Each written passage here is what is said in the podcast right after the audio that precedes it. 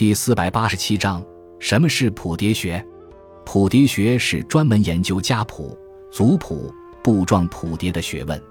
族谱和家谱是我国古代民间记录家族血缘关系传承的特殊图书，而部状谱牒往往又具体化为百家谱、天下望族谱、某郡望族谱等，是官方修撰的集中记录天下氏族的一类特殊族谱。谱牒学的产生与这种官方性质的布状谱牒直接相关。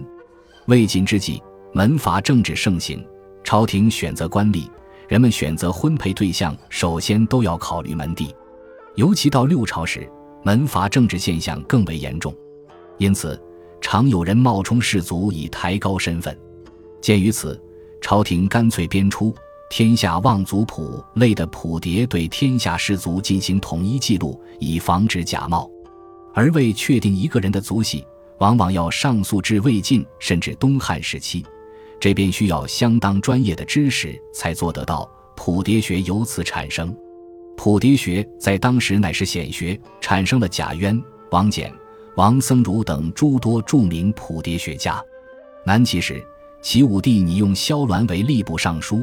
就因为王彦称萧部熟悉谱牒而作罢。唐初，唐玄宗为打击山东士族和东南望族的旧氏族集团，培养新氏族的势力，曾试图通过谱牒强化新氏族的地位。谱牒学一度兴盛。唐中期后，科举兴起，门第不再重要，谱牒学随之寿终正寝。